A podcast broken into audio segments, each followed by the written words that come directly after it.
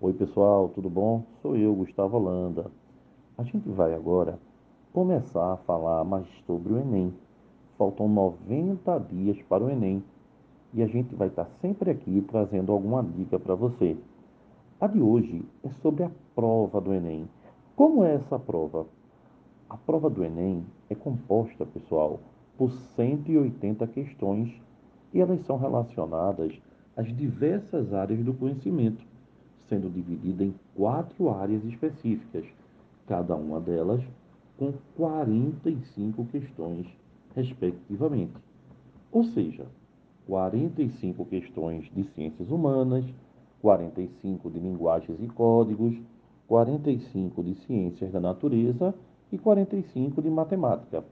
Além disso, também é exigido do estudante a escrita de uma redação. Nessa redação, pessoal, você deve produzir um texto dissertativo ou argumentativo, seguindo o tema proposto e demonstrando o domínio da norma culta da língua portuguesa. Diferente de muitos vestibulares, o Enem exige uma competência leitora.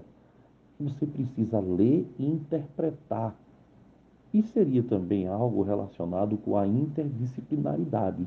Ou seja, pessoal, é necessário entender o que é pedido no enunciado e relacionar as informações com os conhecimentos obtidos nas diversas matérias. Esse tópico é bem importante, tá certo?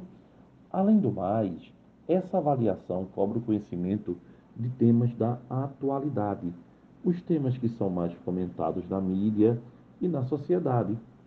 Isso em todas as áreas como na política, economia, situação internacional, cidadania, meio ambiente, entre outros.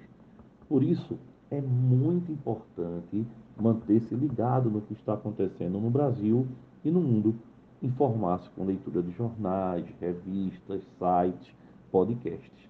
Certo, pessoal? Então, essa é a nossa primeira dica de várias que vão vir aí pela frente. Um abraço para vocês e contem sempre comigo. Até mais, pessoal.